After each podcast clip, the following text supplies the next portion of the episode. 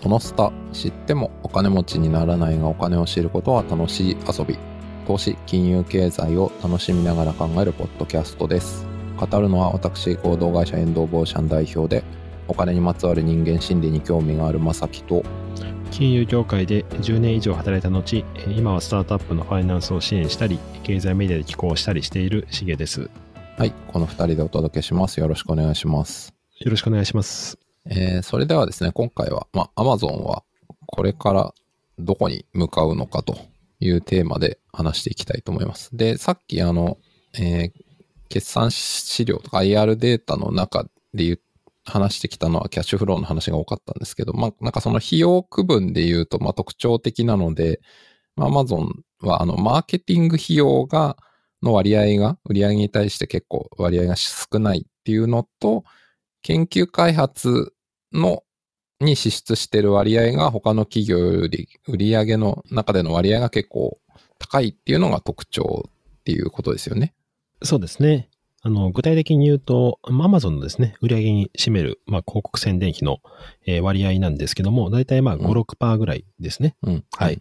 で、まあ、広告宣伝費の割合5、6%って、あんまピンとこないかもしれないですけども、うんうん、まあ、大体 EC ですね。ネットの、うん、えー、ビジネスで言うと20%ぐらい使うケースが多いですね。うん例えば楽天とかも未だに、あの、小売りとか20%ぐらい広告宣伝費を使ってますし、うんうん、あの、まあ、メルカリとかはですね、まあ、ちょっと減りましたけど、一時売上の半分ぐらいは広告宣伝費だったりとか、まあ、成長著しい資料はですね、あ成長著しい企業は、まあ、そういうふうにしてかなり広告宣伝費を使って、まあ、アマゾンクラスの知名度になると、まあ、そんなに書けなくてもいいかもしれないですけども、まあ、それでもやっぱり5、6%はかなり低い。なぜかというと、えー、皆さんやっぱ店舗とかでウィンドウショッピングっていう言葉があるぐらいなんで、まあ、ウィンドウショッピングをしてですね、物を買うっていうのがあるわけなんですね。でそれってやっぱりちゃんと Amazon も広告しないとなかなか、えー、買ってもらえないっていうのもある。でも、えー、EC にしてはまあ極めて、まあ、少ないと。うん、EC の中でも広告宣伝費が少ないのが有名なのがクラシコムなんですけども、クラシコムでも7、8%とかなので、うんまあ、Amazon ですね。まあ、当然も世界で Amazon 知らない人って、うん、あの、まあ、成人ならばあんまいないような気もするんですけど、まあ、とはいえやっぱり CM は大事なので、あの、そういう中で、まあ少ないと。まあ一方でですね、今、まさきさんがお話しあったように、えー、研究開発費がですね、まあ大体売上の、まあ10、まあ1、2%前後っていうのが割合になってまして、で、ちょっとこれの、ちゃんと計算したわけじゃないんでわかんないんですけど、うん、まあ GAFAM の中ではトップなんですね。うんうん、でも GAFAM の中で研究開発費トップっていうことは、うん、まあ世界でも、まあほぼトップに近しい。ですよね。あの僕読んだ本では、アマゾンは研究開発費は世界一だって断言してる本があったんですよ。うんうん、あ、そうなと思ったんですけど、やっぱちょっと調べるのは厳しくてですね。まあ、まあ、その、本当に世界一なのかっていう時に、ちょっと自信なかったんですけど、ただ、うんうん、まあ、時価総額のランキングとか、まあ、売上の割合とか、うんうん、まあ、見た時に、えー、トップだろうと。まあ、だ直近大体まあ、5、6兆円なんですよ。うんうん、研究開発費。うんうん、まあ、トヨタとかでも、まあ、1兆円前後とかですから、うんうん、まあ、その5、6倍。うん、で、例えば、あの、去年ですね、Facebook が名前メタに変えましたよね。うん、で、その時に、えー、今後、メタバースに Facebook は1兆円投資をしますと。はい。すごいなという感じしたじゃないですか。うんうん、でも、Amazon はそんなこといちいち言わなくても、毎年5、6兆 投資をしているという、はい、うんうんいう感じですね。はい。いやー、で、まあ、その、莫大な投資、研究開発への投資は何に使ってんだろうねっていう話があって、まあもちろんこれって細かい内訳はね、秘密というか表には出てないんだとは思うんですけど、はい。まあでもなんかいろいろ出てくる商品とかサービス群を見てると、ああ、まあこういうとこにお金を使ってんのかなっていうのはありますよね。そうですね。で、うん、えー、まあ、あの、いわゆる研究開発費と投資キャッシュフローにいう投資ってまあ別なんですよね。投資キャッシュフローっていうのは主に固定資産への投資なんで、で、研究開発費は、あのー、まあ、いろんな研究とかにかかってくると。うん、で、具体的に言うと、Amazon の決算書を見るとですね、あの、研究開発費っていう項目は厳密じゃないんですよね。あ、そうなんだ。はい。で、勘定科目を見ると、テクノロジー、まあ、コンテンツっていうふうに書かれてますね。うんうん、で、これが、あの、いわゆる世間一般でいう研究開発費。うん、じゃあ、テクノロジーコンテンツって一体何なんですかと、まあ、誰もが疑問を思うと思いますけども、一応これですね、あの、まあ、日本語訳に翻訳をすると、ちょっと今から読み上げますね。えー、内容は、新旧のサービス、製品、開発、デザイン、店舗の維持、えー情報の収集、オンラインストアに利用されるサービスや製品の、えー展示、およびインフラコストに関係する従業員の支払いや関連支出と。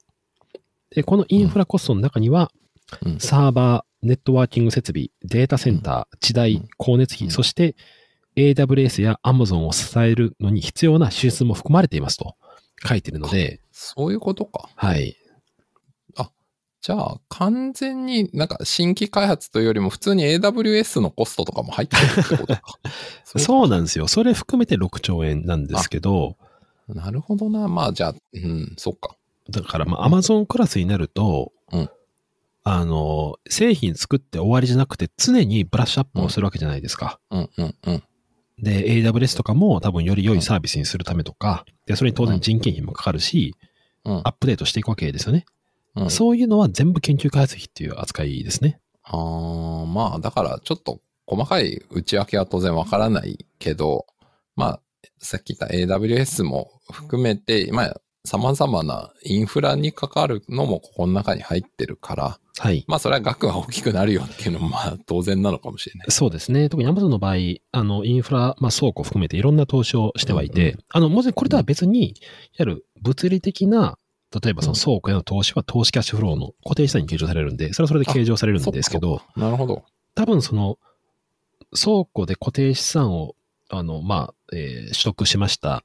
でそれに関する付随品があるんですけど、そのち小さい細かいとか設計とかそういうやつとかは、多分研究開発費に計上、費用として計上されてると思いますね。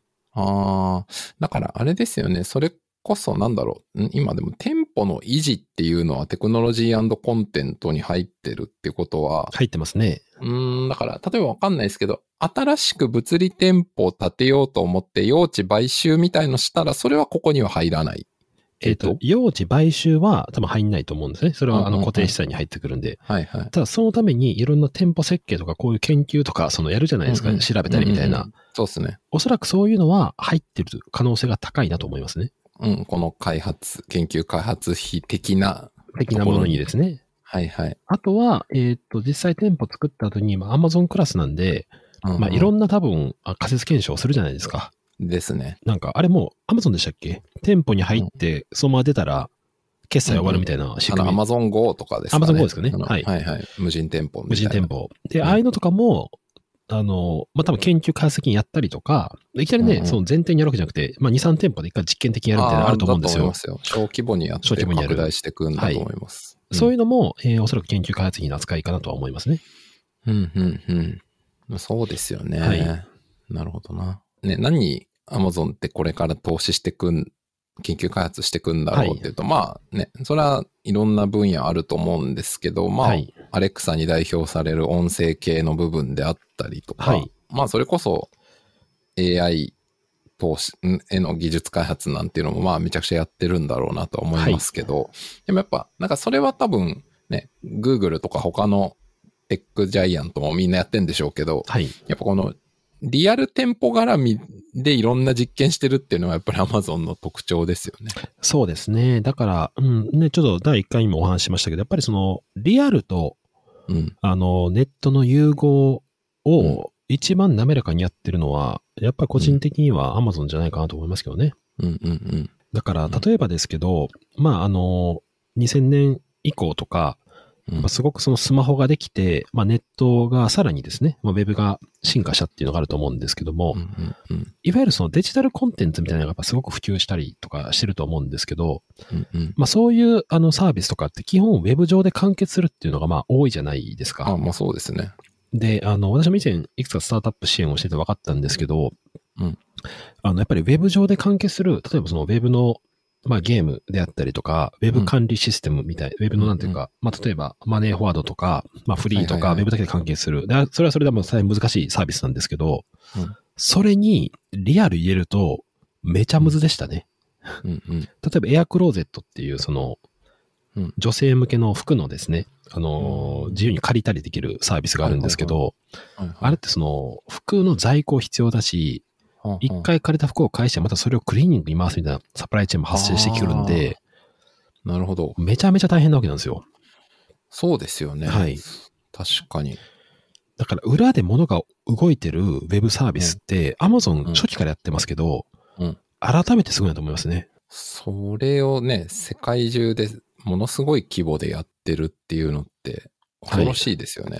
だからもちろんね、その Facebook とか Twitter とかもね、例えば Facebook とかってもう30億人ユーザーいますから、うんうん。世界中で使ってはいるんですけど、うん。まあ言うて基本ウェブで完結するじゃないですか。うんうん。Amazon はやっぱりそのリアル店舗であったりとか、まあ、倉庫とか、ね、その FBA 含めて、その辺のサプライチェーン全部見ていきますから、うん。まあそれはすごいなと思いますね。研究開発もそれは莫大な金額ですよね。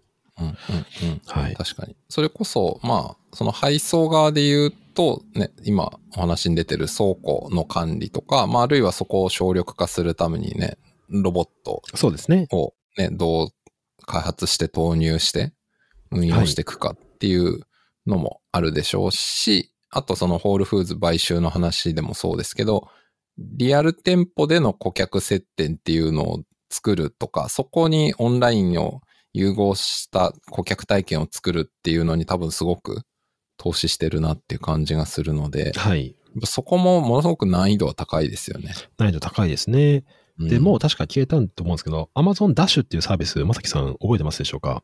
あ、ボタンを押すやつですか？ボタンを押すやつですね。うんうんうんあれは、なんか、とと なんか、その物理ボタンがあって、はいはい。それを多分冷蔵庫とかに、例えばポンって、なんか置くような感じにして、はいはいで、えーもう決まった商品が多分あって、うんボタンを押したら、もうなんか配送されるみたいな、うんうんありましたね。極限まで UX を高めた感じですよね。そのいちいちスマホ触らなくても物理ボタンを押せばいいみたいな。うんうんああいうのとかもサービスの受け手としてはあ楽だと思うんですけど、うん裏の仕組みめっちゃ大変だと思うんですよね。うんうんあの、物理的な動きも全部発生しますんで。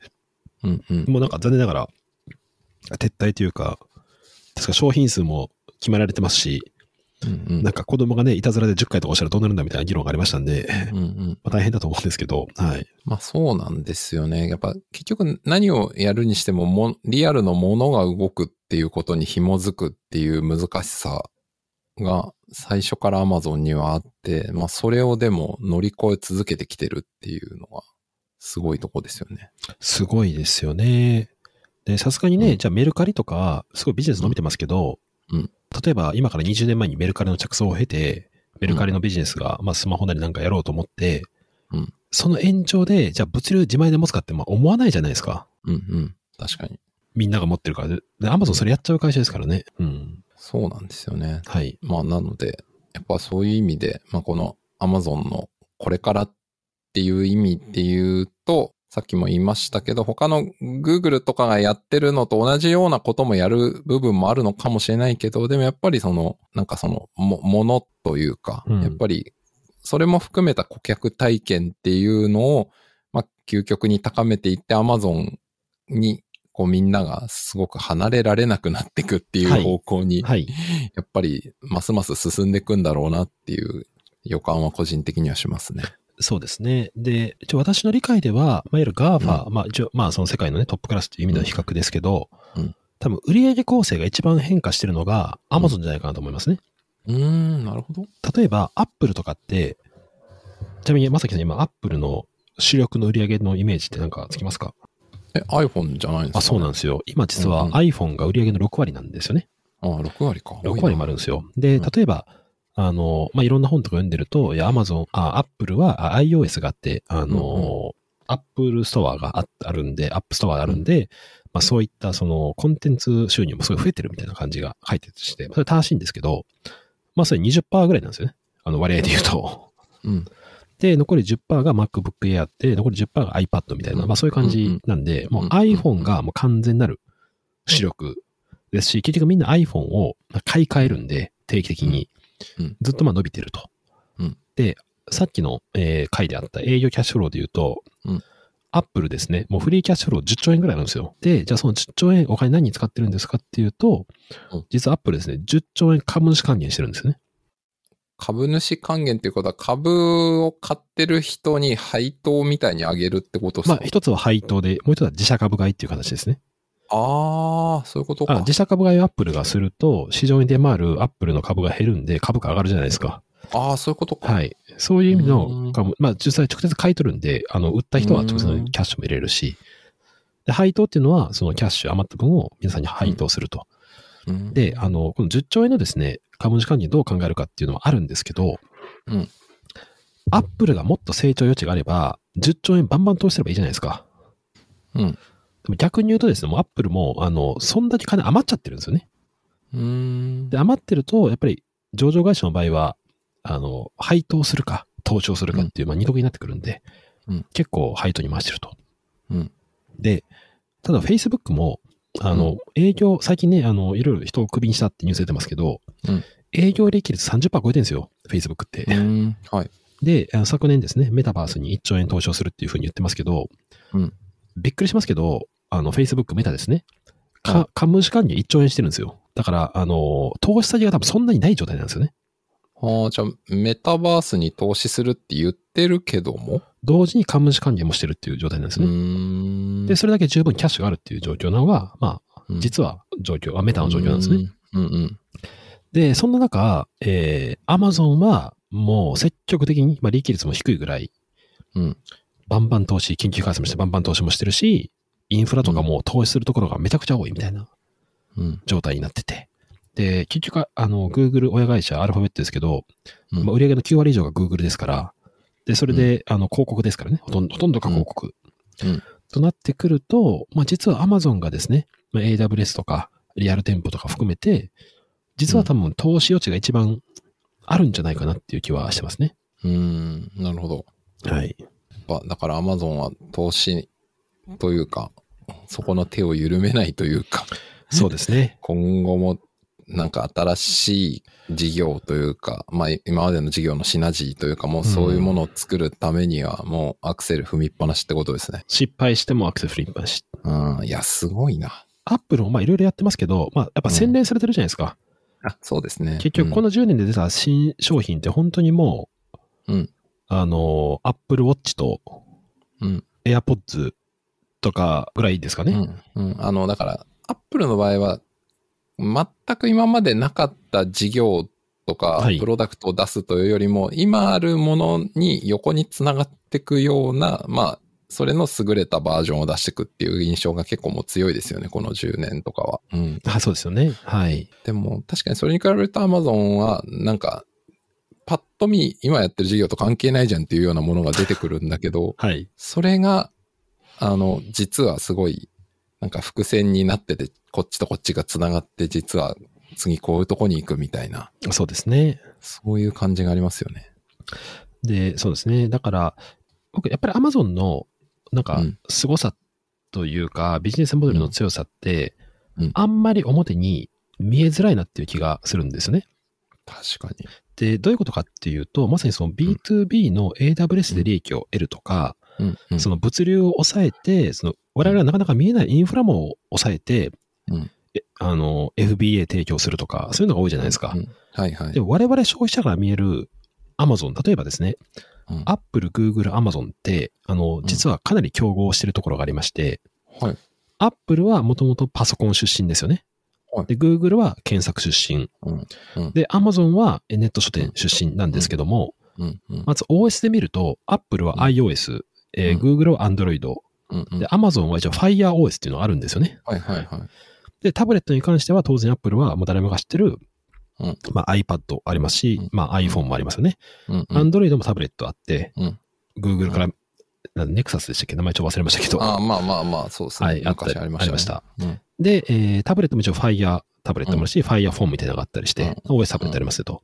うんで、動画については、動画テレビについては当然 Apple は Apple TV ありますよね。はいはい。で、えーまあ、最近自社でも Apple 開発してますし、うんうん。、で、えー Google は当然 YouTube がありますから、うんうん。で、Amazon はプライムビデオがありますね。うん。はい。で、音楽で見れば、当然 Apple もともとね、ポッドキャストからどんどん伸びてるんで、Apple Music ありますし、えー YouTube もですね、Google も YouTube の有料のやってて、当然 Amazon もプライムミュージック持ってる。はい。スピーカーに関しましても、Apple も出してるし、Android、あ、Google も出してるし、まあ、Alexa ですね。Amazon も出してると。なので、今挙げただけで、OS、タブレット、携帯、動画、音楽、スピーカー、これ全部ですね、うん。競合してますよね、普通に。Apple、Google、Amazon に競合してるんですけど、うんうんじゃあ今挙げたですね、この、えっ、と、何個ですか ?1、2、3、4、5、6ですか？うん。6個の項目で、ぶっちゃけ全部うん Amazon、あの、Apple と Android に、まあ、ちょっと負けてるよりじゃないですか。うん。うん。うん。それぞれのサービスで。ああ、ナンバーワンっていう感じはしないってナンバー。ワン感っていう感じはしないですよね。うん。しないですね。ですけど、Amazon 生態系で見ると別にそこでナンバーワン取らなくても、うん全体で AWS とか含めてそうですよね。取れてるみたいなところがあったりするんで、水面下での、その、サプライチェーンを含めたうんビジネスの作り方っていうのは、なんか個人的に Amazon ズバ抜けてるなっていう印象が僕にはありますね。いや、そうだと思いますね。はい。アマゾンの凄さは、ある意味で僕ら消費者が見えないところがすごいっていうことになるんだろうなと思ってて。そうですねなんか、ここれってまさにその顧客満足、顧客第一主義っていうのの、なんて言うんでしょうね。顧客が見える部分としてはともかく体験とか、はい。なんか顧客が得てるものはすごく大きいとか、ね、アマゾンでやっぱすごいな、みたいな、便利だなっていう感じになるけど、はい。その凄さの秘密はよく見ないとわからないっていう。そうですよね面白いですよね。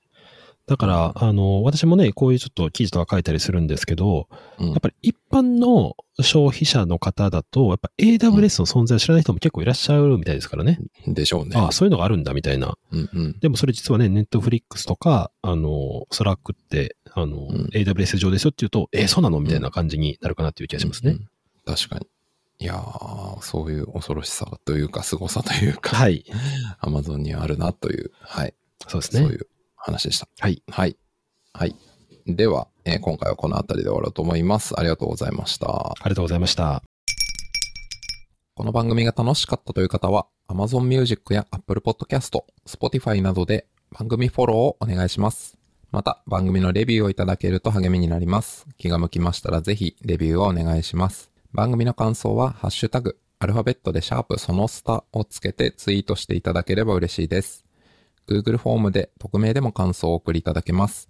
リンクは概要欄からご確認ください。それではまたお会いしましょう。さようなら。